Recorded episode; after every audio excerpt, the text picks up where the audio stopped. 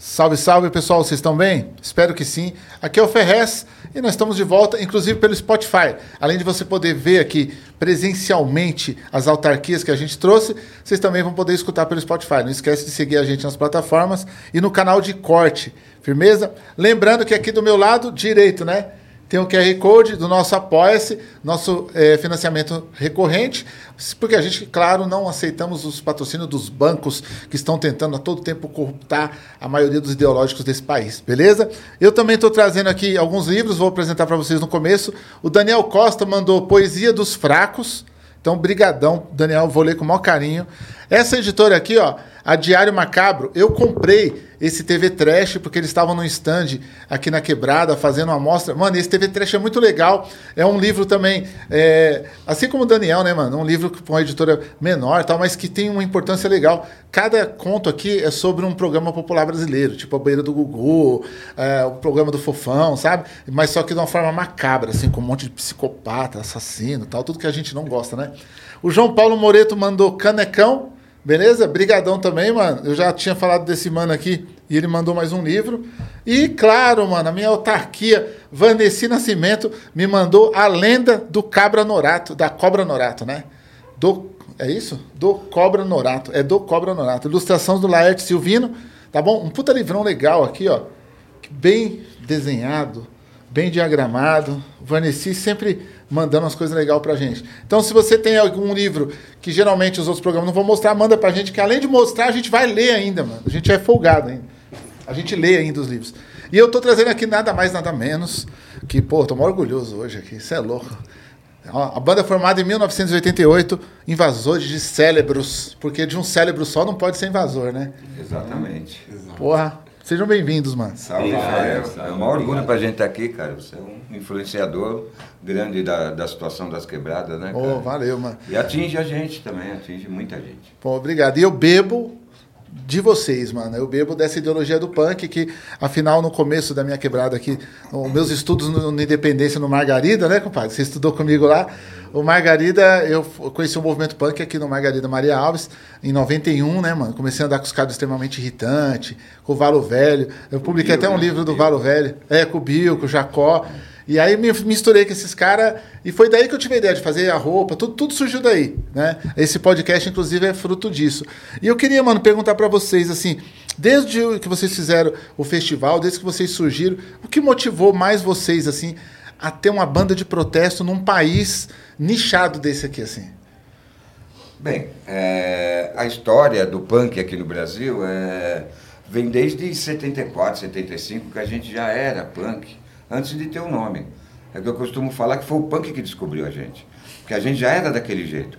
Quando eu vi o primeiro disco do Ramones, que eu comprei em 77, que esse disco saiu em 76, eu falei, pô, a, gente anda assim, a calça rasgada, porque a gente andava de carrinho em rolemã, bicicleta rasgava, e a gente andava daquele jeito. Então foi uma identificação imediata. E os sons que a gente curtia, que eram, hoje classificam como pré-punks, já vem dessa influência aí.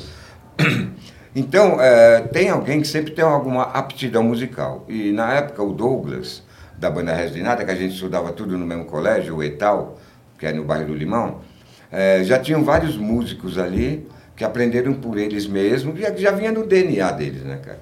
O Douglas tocava uma guitarra muito bem, o Charles, que era do Resinada também, o Batera, tocava piano, tocava flauta, tocava violão, compunha, e o Clemente, né, que também já começou ali com o Douglas a tocar umas figurinhas, e ali é, eu entrei com a literatura, Olha. que eu escrevia muito e mostrava para os outros, nos bares, tudo e tal, porque a gente lia muito também. E não coisas que ensinavam na escola. Né? Porque aquelas coisas da escola eram maçantes para jovens de 13, 14, 15 anos. Pô, estudar Machado de Assis. Memórias postas. Umas coisas muito pesado, né, cara? É. E a gente já lia Nietzsche, Jean Paul Sartre, Hermann Hesse. A gente buscava informação fora da escola. Então eu entrei com esse lado da poesia, que eu escrevia, né, dos textos, e a gente formou para dar voz para essas poesias. Formou a banda nessa época, 78, né? Caramba. Aí depois de, vai, pulando um pouco o tempo, é, em 82 teve o grande festival Começo do Fim do Mundo no Sesc Sim. Pompeia, e a partir de 83, 84 começou uma caça às bruxas. aos punks. Então a sociedade, a polícia, a repressão que ainda estava os resquícios da ditadura, né? Foi, dizem que acabou em 84, né? É, então a gente sentiu necessidade de ter uma forma de expressão, sabe, para colocar as, as, nossas misérias do cotidiano, né?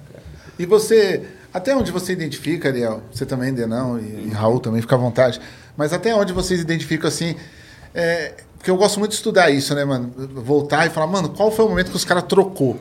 Tirou o protesto e colocou os caras mais bonitinhos da cena, tá ligado? Porque aí veio os sonzinhos, tipo, do radinho de pilha e tal. Nada contra, né, mano? Titãs, os caras que depois fez a história que eles fez.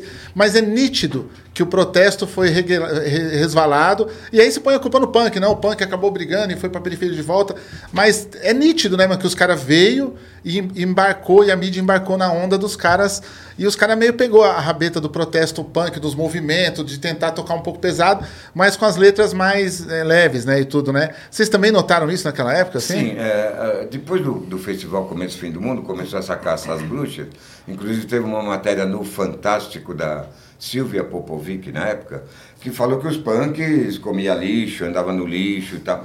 Não é que a gente comia lixo e gostava do lixo. A gente convivia com o lixo, via esgoto passar céu aberto na nossa quebrada. Mas a gente denunciava isso, é diferente. Sim. Né? Então aí a, de, teve um hiato, né? De 84, mais ou menos, até 88, não acontecia nada na cidade. O Cólera, por exemplo, é uma banda que tinha ficado, não tocava mais em São Paulo, só tocava no interior, em outros estados, porque aqui a coisa ficou pesada mesmo. Violento, porque a sociedade veio para cima da gente. Sim. Por causa, inclusive, dessa matéria no Fantástico. E aí entrou Titãs, entrou o Traje Rigor, entrou essas bandas. Se você pegar o disco, o, aquele do Titãs, Cabeça de Dinossauro, ali está toda a influência do Inocêncio na época, porque o Branco Melo começou a trabalhar com o Inocêncio. Sim. Em 84. Ele produziu, né? Produziu. Então ele pegou as influências da periferia e o Inocentes queria pegar a influência dos caras. É. Então quem saiu mais radical? Mas quem será Pô, que Você ganhou? pega até a, a, a, o título das músicas são parecidas é. com o disco Miséria e Fome de 83. Sim. Sabe? É polícia, é igreja, é. sabe? Tudo, é, é, a temática é a mesma. É. Então eles foram buscar influências com a gente na periferia. Né? Então, a partir daí começou essa coisa que você falou, que os caras começaram a ter mais visibilidade por ser por, fazer essa coisa mais radical. É, aqui também, então, cara, a gente passou por isso aí também muito em quebrada aqui com a literatura marginal e tudo, que o cara vem pra cá tirar umas fotos nossas, falou, a gente quer te dar umas fotos. Aí o cara é. anda com nós um dia aqui, depois o cara tá dando palestra em Nova York. É. Aí falou, não, sobre o cotidiano na periferia, as fotos das caixas d'água, as fotos das vielas. Eu falei, caramba, velho, eu moro há 40 anos, não consegui falar do meu, do meu lugar. É. O cara veio um dia, falou que ia me dar um barato, me deu uma foto, e o cara tá dando palestra, né, mano? E não vai a fundo, fica superficial. Sim, né? fica superficial. Isso aconteceu com o samba nos anos 20 e tal, Sim. os caras iam roubar o samba dos caras, ou pagavam uma merreca, Sim. sabe? E depois lançava tinha uma visibilidade né, hum, é, nacional, né, cara? Sim. Você acha que. É, Denão e Raul, eu queria. De, vocês entraram um pouco depois, né? Sim. Na história, na continuidade, uhum. continuidade. Vocês também são adeptos do faça você mesmo? Vocês acham que isso, isso hoje em dia no país ia ser uma salvação para o nosso país? Porque, mano, a gente vê os caras reclamando que os comércios estão tá ruim, que não tem produto, mas também a gente não produz mais nada, tá ligado? Vem do Shopee, vem de fora. É, queria ouvir vocês um pouquinho disso. Ah, sei lá, sempre, sempre foi assim, né? Acho que não tem por que não ser é, não dá certo isso hoje em dia, né? A gente, a gente continua sendo assim, né? Pelo menos eu entrei nos Invasores há pouco tempo, desde que o Zorro, o baixista original, ele faleceu, né? E eu vejo que a banda é exatamente isso, cara. É do mesmo jeito que é. você propôs no começo, é. você também acha? Eu acredito que o Faça Você Mesmo está dentro do punk, né? Pra tudo. É. Eu acho que está cada vez mais, e mais, mais importante, está dentro da sociedade como um todo, né? Sim. Você pega, anos pra cá, o pessoal da periferia começou a ter mais acesso à faculdade, essas coisas assim, a conseguir estudar, chegar ali. Mas oportunidade continua não tendo. Então, se não é. correr atrás, não fizer por si, também não, não chega ali onde, onde eles dizem que é mais fácil por ter um estudo, coisa assim, que não é. é Você né? tem que correr também, matar um leão por dia toda hora. Sim, e fazendo ali por seu corre, fazendo aquelas coisas, eu acho que tá dentro dessa, dessa origem ali, né? É, e pegando esse gancho, né, como eu falei que teve um hiato até 88, quando surgiu Invasores, nós surgimos exatamente para retomar o movimento, retomar as ruas, né? Porque quando a gente saiu da São Bento, em 84, entrou o rap. Entrou, Entrou o rap, hip é. Hop. Então, sabe, é, e ali estava né, num lugar efervescente para mentes rebeldes, né, cara? É. Então a gente deu um tempo, porque a gente, a gente não podia nem usar visual mais, sabe? Porque a polícia perseguia, a sociedade perseguia. Em 88 a gente fez o, o Invasores exatamente para retomar o movimento, para voltar para as ruas. Aí todo mundo voltou a tocar em São Paulo e tudo. E a gente tinha um boletim chamado Ação e Anarquia, que a gente sempre foi da ação direta, sabe? Mais do que faça você mesmo, que a gente já fazia, a gente começou a encampar lutas. Por exemplo, uma vez metalúrgicos da Cosipa tinham sido demitidos. E a, a- essa empresa eh, que, eh, tinha eh, feito um acordo para que quando começasse a, a contratar de novo, eles seriam os primeiros. E não tinha acontecido isso. Aí eles ficaram acampados na Praça da Sé. Aí a gente foi lá saber por que, que eles estavam ali. Aí eles colocaram a situação. E a gente tinha um núcleo de bandas na- lá no clubinho, na- no bairro do Limão, que a gente se organizava ali, fazia tudo ali. A gente transformou um vestiário no estúdio, a gente começou a fazer nós mesmos de todas as formas. Aí nós levamos dois ônibus para Santos, cheio de punks, com três bandas, ocupamos a concha acústica, não pedimos nada para ninguém, nem prefeitura, nada. Ocupamos, colocamos a situação dos caras, todo mundo que ia passando na rua parava para escutar a situação dos caras, e no meio do show veio que os caras tinham sido readmitidos. Claro que não foi por nossa causa, mas É. a gente se. Né, era tudo assim, ação direta. Invadimos o consulado do México uma vez para denunciar que, que os índios zapatistas estavam sendo mortos no México. Sim. Entendeu? Então, é, a gente sempre foi pela ação direta. A banda nunca se desvinculou disso. E, e eu queria que você também explicasse um pouquinho a diferença, porque surge o movimento anarcopunk também, né? Sim. Num, num certo momento. Até aqui mesmo foi muito fértil. É, né? aqui No Vale foi- Velho, né? É, as primeiras vezes que a gente vê o movimento pró é, o LGBT, que nem tinha esse nome na época, né? Os primeiros shows que teve com, com essa liberdade, que eu lembro que vinha punks. A gente tinha um o Bar do Bal, não sei se Ah, você chegou a então, frequentar. Também tem o Bar do Bal. Sim. A gente vinha direto. Vocês iam? Vinha Então eu vi direto. show de vocês lá também, que eu ficava de O Bal madrugada. É lá. um puta amigo até hoje. É. Queria até dar um salve se ele Sim, o programa. ele ouve o programa. A gente já trouxe É. ele no outro programa nosso, Nossa, na Quebrada. sensacional o Bal. É, o Bal- E, ele, e foi um centro de resistência nos anos Sim, 90 ali. foi. Sabe? Foi. E a gente vinha lá da zona. A gente via quase três horas para chegar aqui. É, de né? ônibus, né? É porque vinha ficava no Aracati, né? e bar- É, ponto final do ônibus. Ponto né? final do. Meu pai mora lá hoje, cara. Aí eu vou lá direto e falo, pai, aqui você não tem noção, pai. Eu pegava o Nossa, busão, ficava aí de cara. madrugada. É, o Bar do Bal era fenomenal. Mas no Bar do Bal mesmo eu vi essas tretas. Tipo, os anarcopunk iam fazer um show e os punk, que era tipo normal, eles não entendiam. Tá ligado? Tipo, um, um punk tava beijando o outro em cima do palco, velho. É. Tá ligado? Isso em 92, pensa o choque que era. E aí os outros punks subiam pra agredir os caras e os caras era pró isso. Mó treta, já naquela época tava essas tretas. E, único, a única banda que eles consideravam que não eram anarcopunks era, era Invasores. Era Invasores? E o Ação e Anarquia, que a gente fazia é, movimento juntos, ia pra rua, Ah. sabe?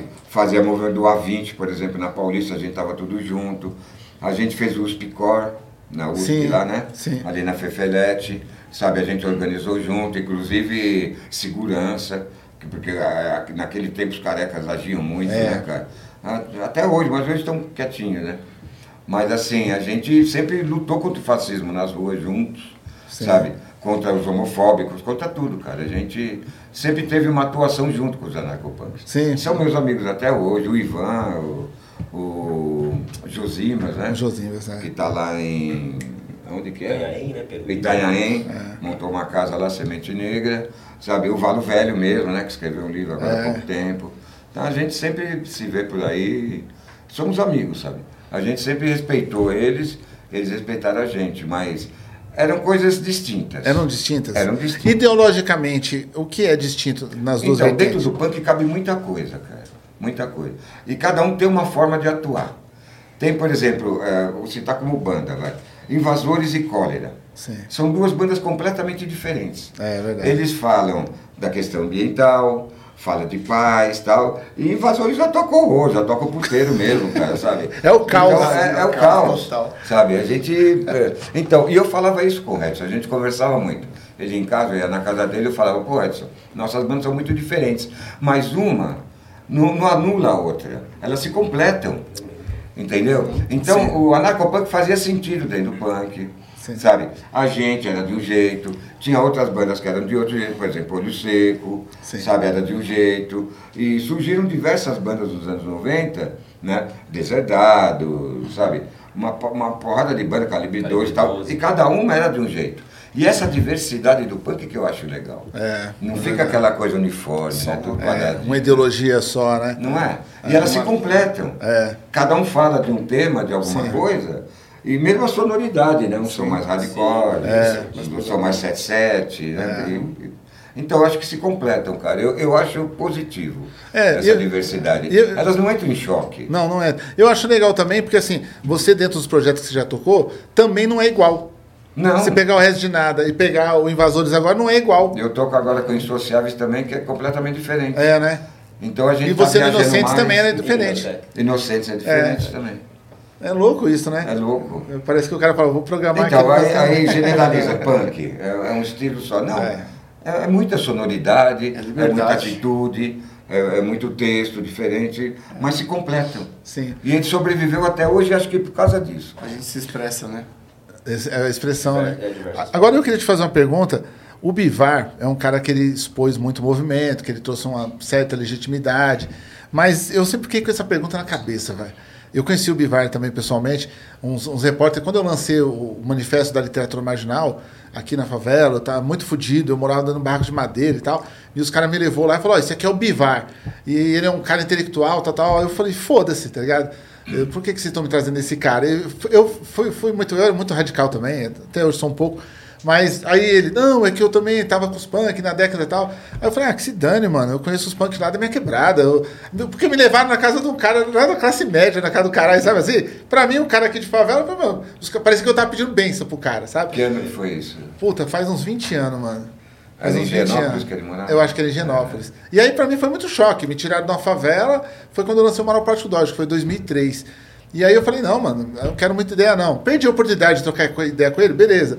Mas também é porque eu sempre tive o senso de que eles levam a gente pra ter uma legitimidade, sabe? E aí eu tenho essa pergunta guardada há 20 anos. Se o Bivar era intelectual, você era o quê?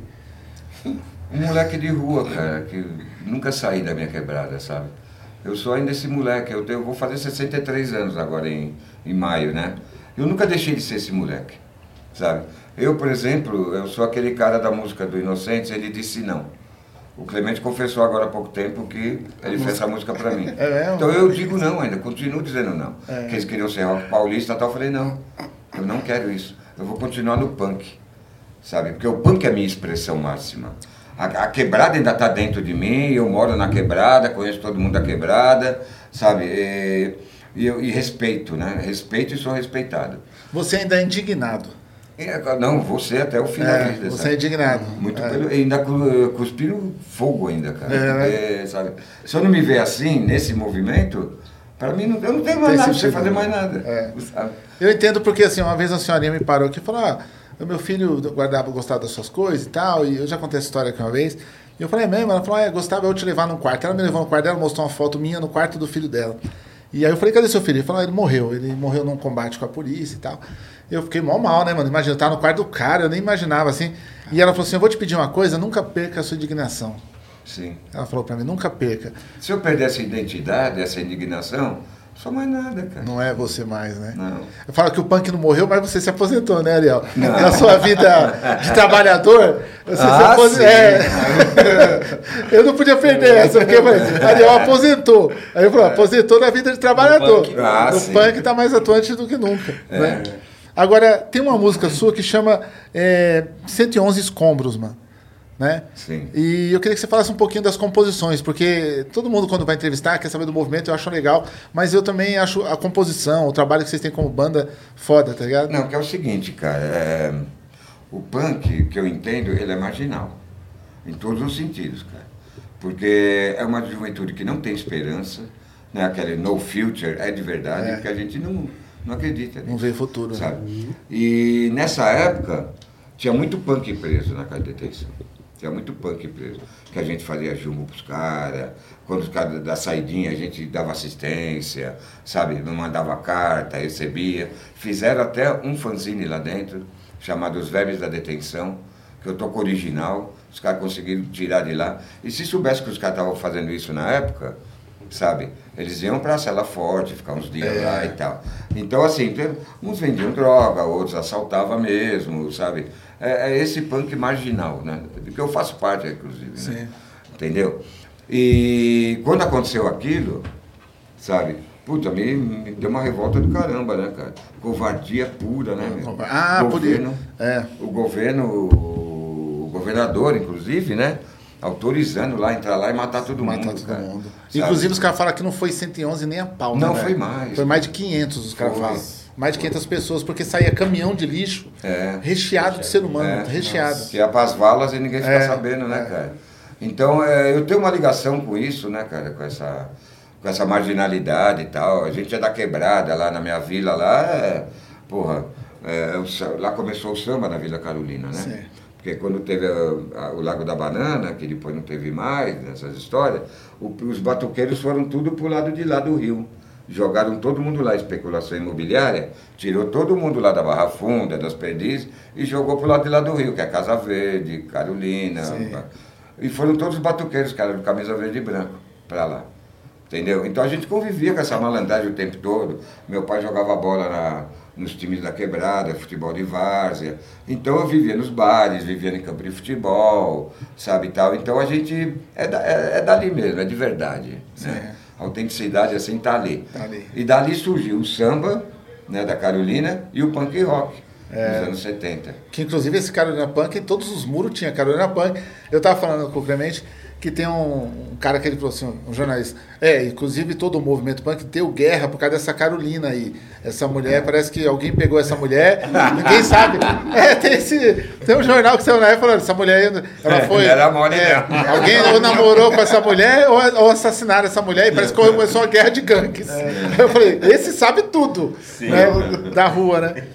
Não, e era a gangue mais odiada, porque a gente não era fácil. A gente enchia um ônibus naquelas 50 caras para ir para os salões do centro, para ir para São Bento, e dali ir para os salões, que era o Templo do Rock no Paris, o Sim. Construção lá na Vila Mazei, alguns salões que tinha, Portuguesinha na Vila dos Remédios. A gente saía dali, da Carolina, em 50 pessoas. Caramba. Enchia um ônibus.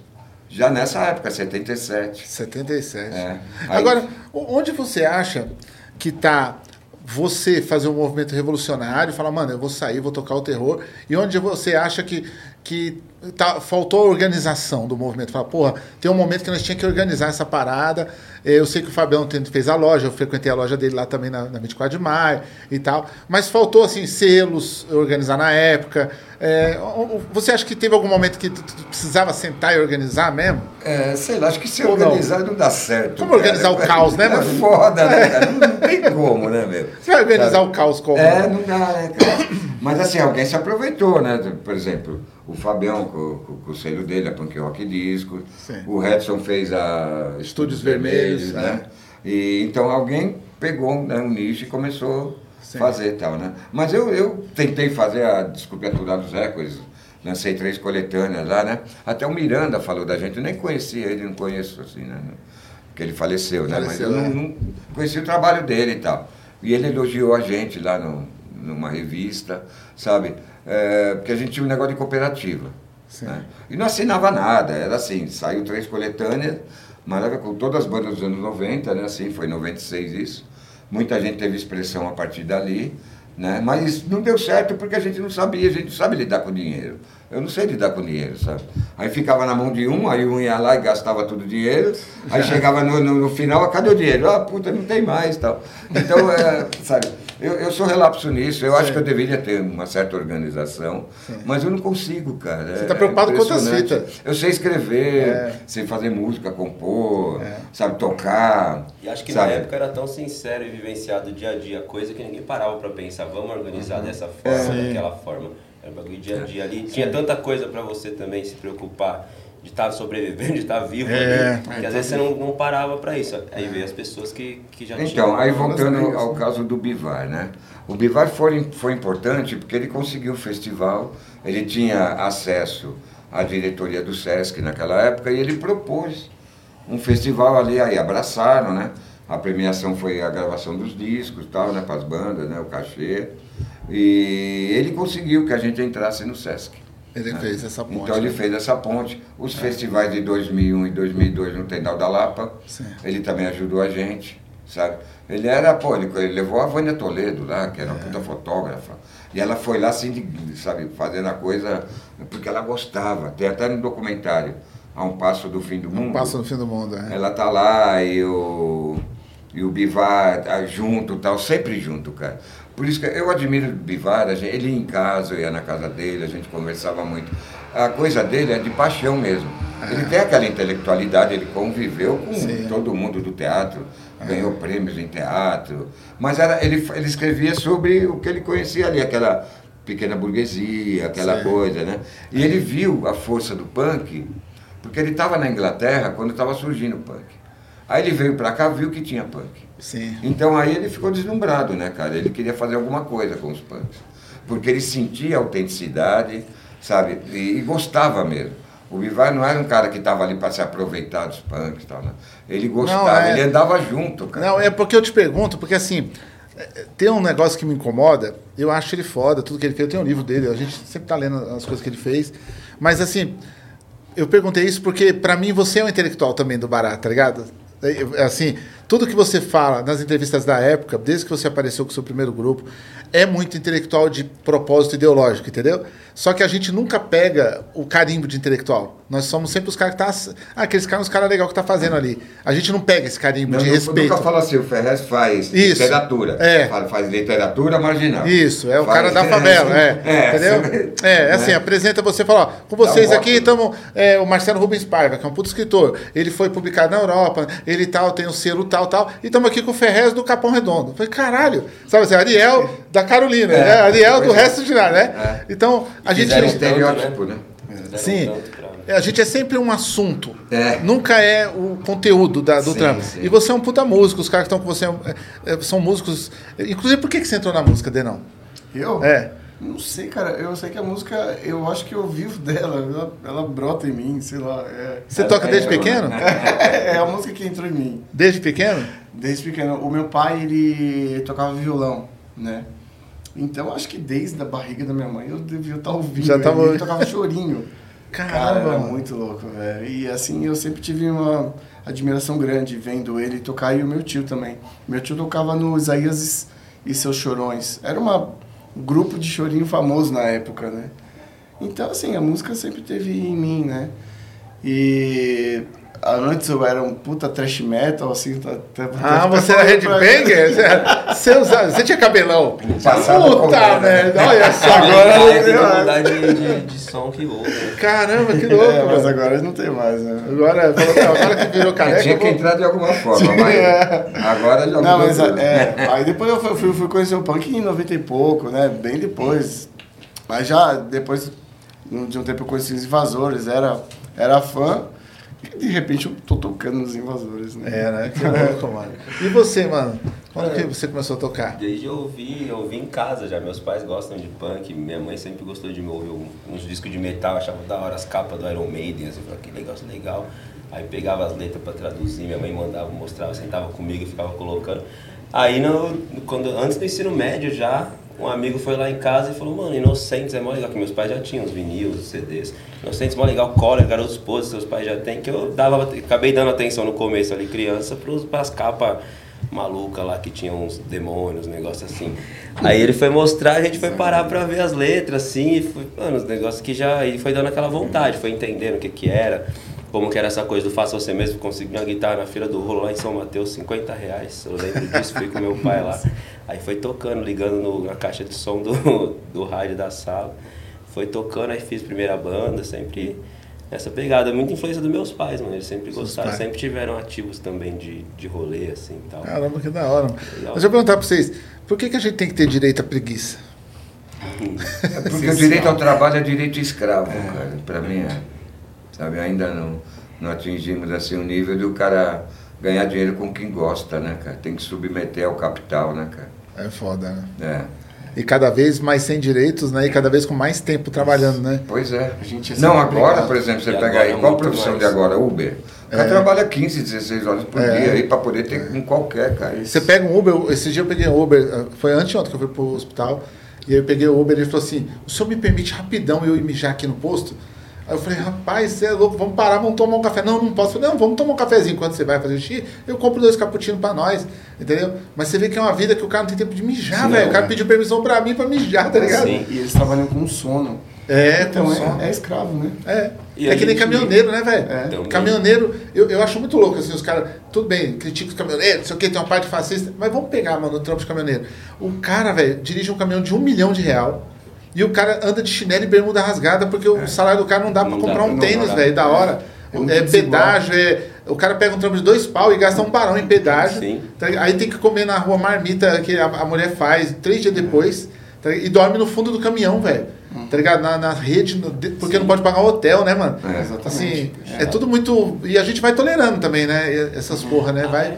E hoje Então, em dia essa- as empresas se, se isentam mais ainda de responsabilidade, né? Sim. Com esse lance de MEI, de trampo, é, Sim. ser o, o microempresário ali, todo É, mundo. não tem férias, nem porra Você não tem nada, não tem direito É. nenhum se você sai dali.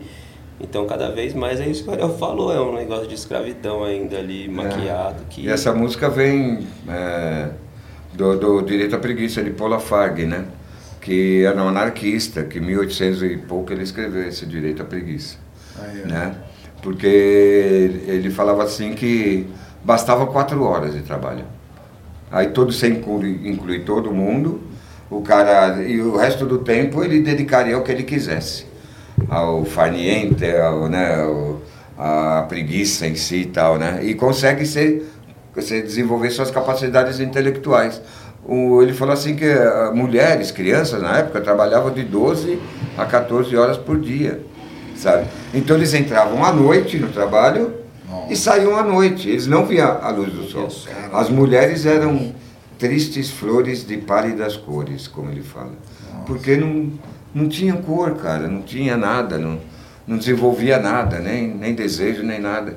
Era só trabalho, cara. Cara, e hoje em que- dia acho que voltou isso. Não, voltou. eu, tipo assim, você vê no mercado, né, velho? Ou no shopping, uma madame e a mulher que é empregada dela. Você sabe exatamente quem é a madame e quem é empregada. Né? Não é louco? É. Aí não, como que. A, empregada tá lá toda suada, meio gordinha, É. porque o tipo de comida que come é dolly, é, é macarrão instantâneo, né? E a, e, a, e a patroa tá toda finona, tá toda, É. né? Não tem, não sou porra nenhuma, tá toda confortável no lugar. E você vê que a empregada tá lá desconfortável, né, mano? Sim. Assim, é visível, né? Você vê o sofrimento Vê do povo, tudo né? aquilo e sabe que não vai poder levar para casa, né? Só vai É. levar para casa da. E da cuidando patroa, geralmente né? do filho da, da, da, da patroa ali que tá do lado, né? Sim, Sempre e tem muitas que vezes- dá atenção, é a pessoa que cria mesmo ali, mas. Sim, e muitas vezes no outro jeito covarde, velho, que eu vejo, que é levando a mulher pra viajar junto e a mulher tendo que trabalhar pra ela, tá Sim, ligado? é. Isso é muito bizarro. tipo, nós vamos, nossa, eu vou pra Campos do Jordão com a minha patroa. Não, nós vamos para praia e ficar aí tomando trabalho. conta da criança. É, Isso, tipo, é bem isso. E, e- né, e- e será que paga as 24 horas? Porra nenhuma, né, mano? É. É, o mesmo Não salário. vai ali. almoço aí que a gente já volta, a gente É, vai na Eu praia. sempre questiono por que, que uns podem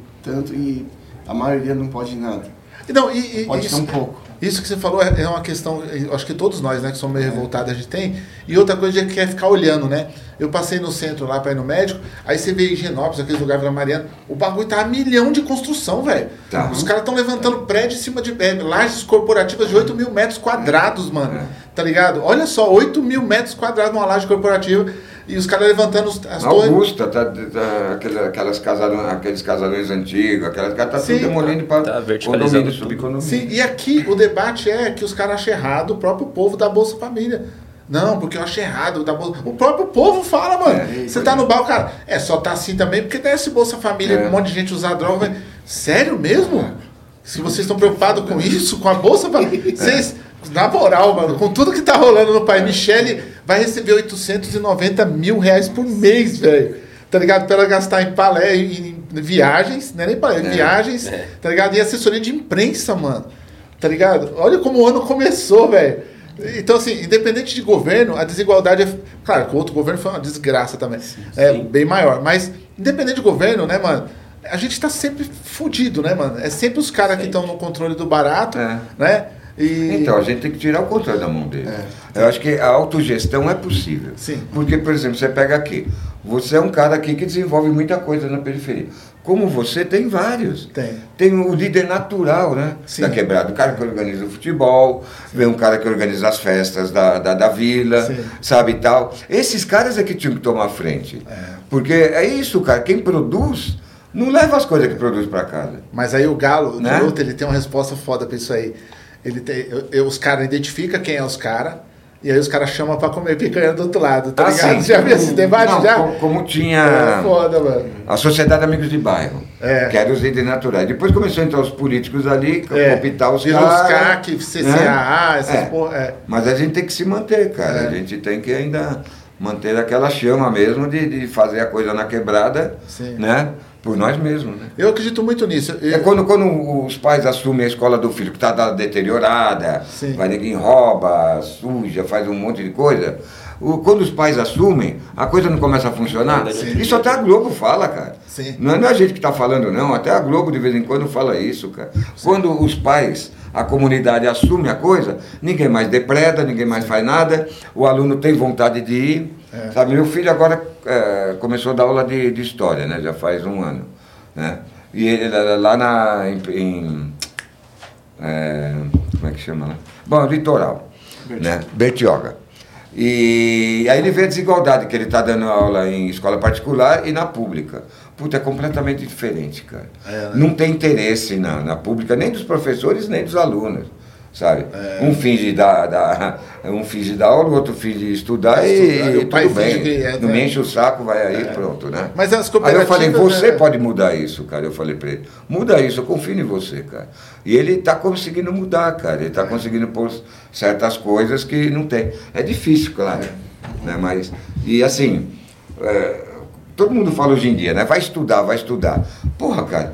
Os caras que te fodem estudaram pra caralho. Você entendeu? Os grandes capitalistas, os caras que estão no governo, sabe? Eles estudaram pra cacete, cara. Aí não, eu, eu falo assim, vai buscar conhecimento, cara.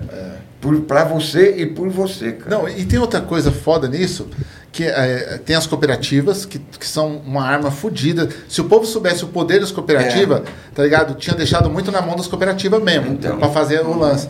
Mas tem outra coisa também, porque os caras crescem pelo exemplo, Ariel. Tipo assim, um moleque tem seis anos, ele vê o pai dele indo pra empresa administrar e falando, pô, funcionário é preguiçoso. Aí o moleque capta. O moleque depois com 20 vai ter empresa, ele vai falar, mano, o funcionário é preguiçoso. E meu pai administrava dessa forma, eu vou seguir. Né? Por isso que tem uns caras em trabalho escravo lá, todo mundo tá assustado. Eu, eu acho legal a hipocrisia do, olha, 207, meu Deus, eu tô assustado. Cara, eles estão vivendo aonde? Eu vejo pessoas dormindo em carro vendendo alho desde pequeno, mano, tá ligado? O cara dorme na barraca de laranja a madrugada inteira a barraca aberta e o cara fica na barraca de laranja porque ele custa menos do que fechar a barraca. Tem um cara em Itapecerica que ele dorme no estacionamento de um supermercado porque é mais barato pagar o cara do que fechar o estacionamento, mano. Você tá ligado? Então, onde esse povo tá vivendo que eles... Olha, 207 pessoas. Ai, situação... Mano, o país inteiro é uma fábrica de escravo, velho. é, Né? é, é lugar de trabalho escravo. Qualquer fábrica, qualquer É um- beco aí, qualquer lugarzinho pequeno, que o cara tem mais de 10 funcionários aí, já é trabalho escravo, cara. Já é. Não paga o suficiente e o benefício quem tem é só o patrão, né? cara? É o meu. É, mano, é. Agora você tem uma música chamada Porra de Vida, mano. Que Porra de fala Vida. das quebradas e da revolta das quebradas, É, tá ligado? Queria que você falasse um pouquinho dessa música aí. Essa música é do Zorro, né? A composição é dele, né? E quando ele me mostrou, ele falou, Ariel, traz essa letra aí, vê se você consegue mexer nela, adaptar. Eu olhei e falei, pô, perfeito, não, não dá pra mexer em nada. A gente já ganhou o festival em Barueri com essa música, sabe? E é isso, é realidade, né, cara? Você não vale merda nenhuma. É, Aí no final dela eu pergunto, você não vale merda nenhuma? é, no final. Sabe, assim, jogando pra pessoa, né? Mas, mas ela transita um pouco pelas quebradas, né? Sim, ela sim. mostra um pouco do. Você do- que do mora em favelas, em habitações cotidiano. Subhumanas, Subhumanas. paga aluguel, água e luz e não tem o que comer. É muito Levanta atual, às 5 da manhã, ônibus lotado, trem apertado, trabalha o mês inteiro, dá um duro danado. Você não ganha nada. Cara, eu É vivo foda, isso. né, mano? tô- de vida. É muito foda, cara. Não, mas não muda nada, não muda, velho. Não. É um plano, né, mano, pra E continuar. hoje em dia as assim. pessoas pedem, né? Pra É. ser escravizadas, né? Pedem. Pedem por repressão policial. Não, devia ter mais polícia, não. Pô, militarismo. devia ter mais polícia. É. Caramba, cara. É sempre arrochando mais, né? É, sempre arrocha mais. Né? O povo Você é roubado vagabundo, pelo né? ladrão, chega na delegacia é roubado pela, pela, pela força policial Pela e polícia. aí não muda, né, cara? É um moto perpétuo. Ave. Quais os próximos passos do Invasores de Cérebros? Então, a gente tá, vai, a gente tá se reestruturando agora, né? Na verdade, a gente voltou em janeiro, né? Foi janeiro do ano passado. Ano passado, ano, ou né? Porque a minha companheira, a Tina, ela, ela teve um AVC no final de 2021, né? Isso. E ela faleceu em janeiro de 2022, Os meus pesos mesmo. né? E ela era a mina do movimento, ela É, era, exatamente. sabe? Ela era até mais que eu, eu falei, eu, eu costumo falar, né? Eu precisei ter três, quatro, cinco bandas aí. Ela bastou ser ela mesma. Ela só ela mesma, é. Então ela, ela, ela é uma pessoa muito especial, cara, para todo mundo. Ela é mãezona de todo mundo. Ouvi mensagem até de Cuba, cara. É, né? Eu, eu, não tenho, eu não tenho ainda a dimensão da onde a gente chega, sabe, tal. Veio mensagem de tudo quanto é lugar do mundo, cara. Sabe, quando ela faleceu. Fizeram um grafite agora no Tendal da Lapa, de 30 metros de comprimento por 7 de altura. Que tá o Redson, ela, a Tina e o Donald do Grita NHC. Sim. Faleceram. É. São 7 metros de altura por 30 metros Caralho, de comprimento. lindo. Então tá, e o Tendal da Lapa é nossa casa desde sempre, nos É. acolheu. A gente fez os maiores festivais lá e tal. Até hoje a gente continua tocando tudo. E então, aí ela. ela eu, eu tinha montado o Insociável, né?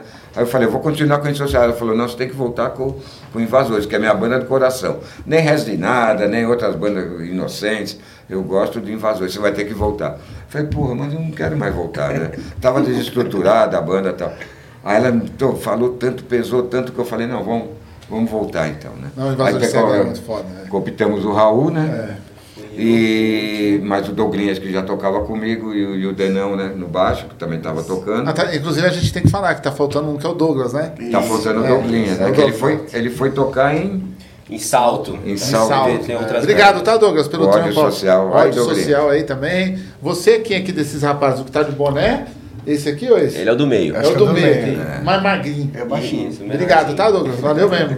Pena que você não tá aqui. Da próxima vez que que vier aqui, você vai estar aqui com Ó, a gente. legal. Né? Então, aí a gente voltou, ele tá tocando, a gente vai começar a compor agora, né? Porque a gente também mandou material pro Rebellion, né? Pro festival que tem na Inglaterra uma vez por ano, onde puta, toca centenas de bandas lá. Caramba. É, é uma Disneylândia punk, cara. É, É, uma coisa que Fecha vai todo mundo. só pra punk, As bandas antigas, muita banda nova. E a gente mandou material pra lá, que a gente quer tocar lá, né? Fazer uma turnê na Europa. Sim. Antes que eu vá embora também, porque né, a gente não sabe. Não, mas eu quero aproveitar, né, cara? Eu quero, quero aproveitar e também espalhar a porra toda lá pela Europa. Tem, não. Tem gás pra queimar pra caralho aí, né, mano? Precisa Tem... fazer isso. Ia fazer esse disco novo, lançar material. É. É. E show. Show Da sempre, hora, mano. sempre. Vocês tá pretendem em fazer algum catarse, algum financiamento coletivo? Porque o, o Cólera mesmo fez, eu comprei uma parte desse financiamento do Cólera, Sim. porque quando eles fizeram, eu falei, você é louco, o pacote tal, vem tal disco. pá." Eu acho isso muito legal, sabe? Porque o público que vai lá bancar é o público que ama mesmo a banda, sabe? E acredita. Vocês É. pensam em fazer ah, isso? quem sabe a gente, a gente vai fazer sim. É uma, uma boa ideia, cara, Já estudar me- essas é, plataformas. Veio essa ideia pra gente mais recentemente, Veio, né? a gente ainda não conversou todo mundo Isso. sobre, mas é uma opção muito legal. É. E até pra estar mais próximo das pessoas ali que gostam Sim. mesmo. Ter um pouco essa dimensão que o Ariel falou, que às vezes a gente não tem, a gente começa a ter ali. Sim, e o público recebe, tá ligado? O Sim. trampo antes, você manda pra casa do cara, é, a plataforma organiza, né? Toda a doação, aí o cara vai doar em prol de um produto que você que vai receber em casa, tá ligado? Que não, é, muitos trampos meus é assim, eu tô lançando eu fiz o catarse assim, para aquele documentário, Ariel sempre pelas ruas, né? que é bom pra A gente caralho fez aquele pelo documentário. Catarse. mano. Puta, mano. Ali eu junto tudo, porque tem o butinada, né? Tem. Aí eu falei pro Gastão, né? O Ariel sempre pelas ruas é o lado sujo do butinada, Sim, né? sim. Que a gente lava a roupa suja as gangues. É, fala, mesmo, fala de é, tudo, né, tem os palavrão. O butinado é legal, mas o butinado é feito por um cara que tá um pouco distante fazendo pesquisa. É, é. Dá pra ver que o Gastão é um puta Não, repórter. tá honesto ali, tá? É, Tá, tá tá honesto. fiel, ótima tal, pesquisa. Não, é uma ótima pesquisa. Aí eu já sujei a porta. Mas aqui, ali tá dentro, né? É, coisa, né? mas se a Ariel. gente não fizer o trampo lembrando as pessoas que a gente existiu, viado, a gente some. É, Porque sim. é feito pra sumir, mano. Eu nunca Sim. vi ninguém dar crédito. A minha mãe falou, mano, seja daqui a pouco você tem 50 anos e ninguém te deu crédito de porra nenhuma, tá ligado? Eu falei, mas não é pra ter crédito mesmo, tá ligado? Sim. Eu acho que fica o legado. Quando o cara vê um carro é. adesivado, ou vê o som em é algum o que Eu lugar. te falei, eu não sabia até onde que a gente chegava, que Sim. veio coisa até de Cuba, tudo. Sim. O Sesc Pompeia fez uma puta homenagem para ela, sabe? Que ela apresentava os shows lá, tudo que a gente fazia. Então é, é, um, é um puta legado mesmo. Eu, eu até pensei em ir embora com ela, sabe? Porque eu É, falei, né? porque eu a gente tava 39 anos junto. Puta, velho. Desde 82, sabe? 39 anos junto. E foi um AVC, cara. Ela não estava doente, nada, estava ativa pra caramba. E aí, sabe, foi embora, eu pensei em junto. Mas aí, eu, quando começou a chegar todas essa, essas mensagens, solidariedade e tudo, né? muita gente querendo ajudar e tal, até com grana, eu falei: não, eu não preciso de grana, não, grana não, não, não é, cara. Eu preciso do, do colo mesmo, de conforto de vocês e tal. E aí eu falei: não, o legado é muito grande, não dá para me deixar para lá. É. Sabe, não dá para relevar isso. A gente tem que continuar fazendo por ela e por todo mundo, né? Sim. Ela pegava os, os caras no colo, o Dogrinha né, ela pegava no colo em casa. Era mãezona de todo mundo. né? Acho que a melhor forma de homenagear É, é, a continuidade, né? Que É, nem é. o Cólera fez, né? Que assim, eu fico Sim. muito orgulhoso onde os caras vão tocar tal. Eu já fui ver show agora da formação nova. E o Wendel é cria do Redson, né? É. Você ensinou tudo pra Sim, ele, o né? cara pegou. o ca- E o Redson, aqui, né? Eu era vizinho do Redson. Seis casas, a minha casa ficava do, É, do ele Redson, morava aqui no Capão. É, e ele, eu ia pra escola, e assim, na quinta série, eu já passava no portão do Redson, ele tava lá ensaiando, É. ele tinha o Decode Cover. Tá ligado? Tinha. É, aí ele tava ensaiando o Decode Cover, eu falei, mano, o que, que é isso aí? Os caras falaram, é o Redson lá do Collor, ele tá com a banda aí de Decode Cover, É. Decode Cover, sei lá. Aí eu, oh, Decode? Eu gosto de Decode. Será que é o Decode dos caras índios lá, meio índio? Os caras falaram, acho que é. Aí eu ficava ouvindo o Redson na porta ali. Hora que tá ele começou a usar bandana. É, ele começou. igual sim, pra poder ficar igual o vocalista. É. Mas quando ele voltou pro punk mesmo pra tocar, fazer os shows, ele tinha uma casa de Xerox lá no Capão também. Ele fazia. Tinha. ele tinha casa uma de mini gráfica lá. É uma mini gráfica. Porque ele começou com essa coisa dos fanzine lá e depois É. ele, ele manjava muito de máquina de Xerox. E assim, você imagina, né, velho? Você crescer no bairro onde passa o Redson andando, aí daqui a pouco passa o Brown no carro, aí daqui a pouco passa o pregador o Lu no outro carro. Nossa. É, é maior viagem, né, velho? Tipo, legal Ô ligado? lugar, hein? Eu ficava, ô lugar do caralho, É, velho. verdade. Eu ficava assim, eu sempre falo que faltou o GOG nascer aqui, né? Faltou vocês, o Carolina nascer o aqui. GOG também. É. E faltam uns caras nascer aqui também, né? Porque a gente é barrista, a gente sempre queria. Pô, Ariel mundo podia ter aqui, nascido né? aqui, hein? Caralho, mano, Ariel foi nascer lá, mano. Mas aí também tem que ter uma distribuição, né? Tem, De tem. ideologia, né? Pessoas em cada lugares. lugar. É, mano, é, porra, bem legal. Cara, foi muito bom falar com vocês, mano. Legal. Ah, Muito obrigado por ter vindo, mano. Agradece. Sensacional. Foi muito bom. Eu vou dar uma pequena lembrança para vocês aqui. Esse aqui é um quadrinho do Malandros, que é sobre a Argentina. obrigado, que legal. Esse aqui é o Easy Breezy, que é um mangá. Valeu, Na verdade, é um mauá, que o mangá é japonês, o mauá. É... E aqui é o Parque Chasman, que é um quadrinho também que a gente lançou pela minha editora, Ah, que é legal. também argentino, bem diferente assim o quadrinho da Comic Zone. Tá bom? É uma lembrança mais para vocês. Ah, vocês estão como editora também? Sim, a gente tem uma editora. Eu tenho uma editora militante, né? Que chama Selo Povo, onde eu publiquei o livro do, do Valo Velho e tal. Sim. Ah, publico- foi você que foi. Ah, eu que- tá, eu não, não vi esse livro é, ainda. eu vou te mandar esse livro. Oh. Eu mando pra vocês. Eu editei esse livro durante um ano, depois que o Valo Velho me entregou ele no, via Facebook, tá ligado? E, e aí eu falei, quando eu li o livro, eu falei, mano, isso aqui tem que estar. As pessoas têm que ter acesso a ver como era o punk na periferia, né? Inclusive, eu acho que você demorou pra você ter um livro seu, velho. Então, eu sou muito desorganizado, eu não tenho uma cronologia, assim, sabe, na minha cabeça para escrever. Sim. Eu escrevo poesia, letra, tal, que não sei o quê.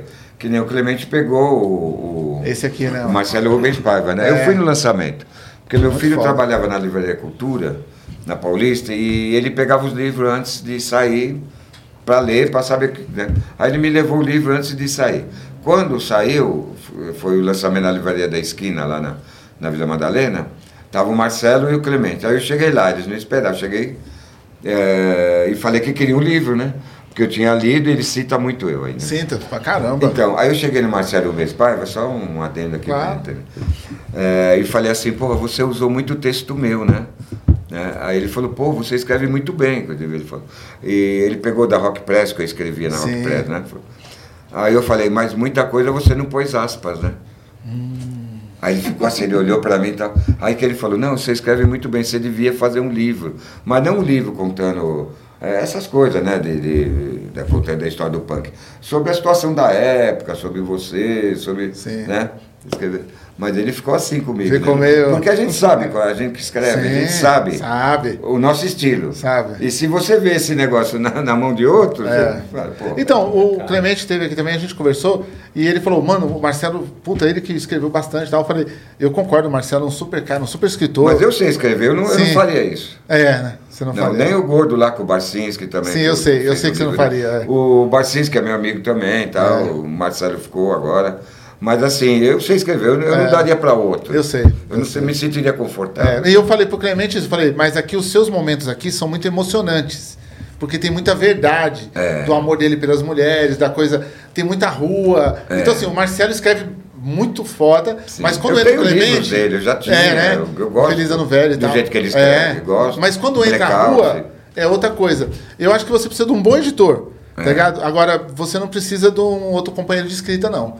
Tranquilo, tranquilo. A sua narrativa tranquila. Mas tem uma coisa também, sabe? Eu tenho muita coisa em casa lá para organizar, tá tudo lá, a história do punk tá todinha lá. Mas o dia que eu me organizar para fazer isso, eu acho que acabou. Você acha? Então eu prefiro continuar fazendo. assim, né? pra, mas um dia eu escrevo. É, não, faz, cara, porque é importante a gente deixar a história escrita para nova geração também. É. Sabe? É Uma nova geração tem que ter um pouquinho. Olha, eu que eu trombo de gente que fala: Meu, se eu não tivesse acesso ao Capão Pecado, É eu não verdade. tinha, tinha entendido a periferia. Eu ia ler no livro dos boy o que é a periferia. É, não. entendeu? É, pela história deles, os heróis são sempre eles, É, velho. lógico. Entendeu? De fora, é. Entendeu? Então, não ter um julgamento no livro, como eu pus do bandido, ele vai lá, rouba e faz a- o corre dele, só de não ter o julgamento, de dizer Sim, que o cara é um claro, velho, um pô. monstro, um demônio, que é o que os caras pôs no Cidade de Deus no filme, que o moleque é ruim, que o moleque É. tem um demônio dentro dele, vai lá e mata todo mundo no hotel. Aquela é a visão do boy. É. No livro não tá daquele jeito. Sim. O livro, o Paulo Lins não escreve que Sim. o moleque tinha praticamente Sim. dois chifres, É. né? Então, a nossa visão, ela é muito... A É. nossa estética, ela é muito importante, mano. Tá ligado? Mas, bom, quero agradecer vocês, mano. Valeu, Beleza? Obrigadão. Obrigado. E Obrigado a gente vai se ver de volta aí, tá? E Bom, qualquer obrigado. lançamento, qualquer coisa que vocês tiverem, manda pra gente, que a gente põe aqui no programa e divulga também. Show, Ah, agenda, tá? Fechou. Esse programa é pra isso mesmo. Firmeza? Agora já estamos em sintonia. Ah, tamo junto. Salve, salve, pessoal. Obrigado. Até o próximo episódio. Não esquece que a gente tem um financiamento recorrente, o Apoia-se. Tá aqui nesse canto aqui, ó. É onde a gente mantém esse programa, mantém os corre da gente. Lançamento de livro que vai sair esse ano. Esse ano vai sair, ó. Alessandro Buzo, nós vamos estar lançando pela editora. Eduardo Marinho, nós estamos lançando pela editora. O Amanhecer Esmeralda, o Manual Prático do Ódio, vai sair pela companhia. Não vai sair pela editora, não. O manual vai sair pela companhia. Mas vai sair o Deus vai almoçar, pelo menos, pela nossa editora. Então, se você quer fortificar as ações que a gente faz aqui, além do, do Interferência, da ONG, que a gente tem hoje 87 crianças lá também com a gente. Gente, é trabalho demais. Você procura aí o que a gente faz. Se você tiver a fim de fortalecer, entra no Apoia-se e fortalece. E até o próximo episódio. Esse foi Invasores de Cérebros. Yeah! Ave Maria.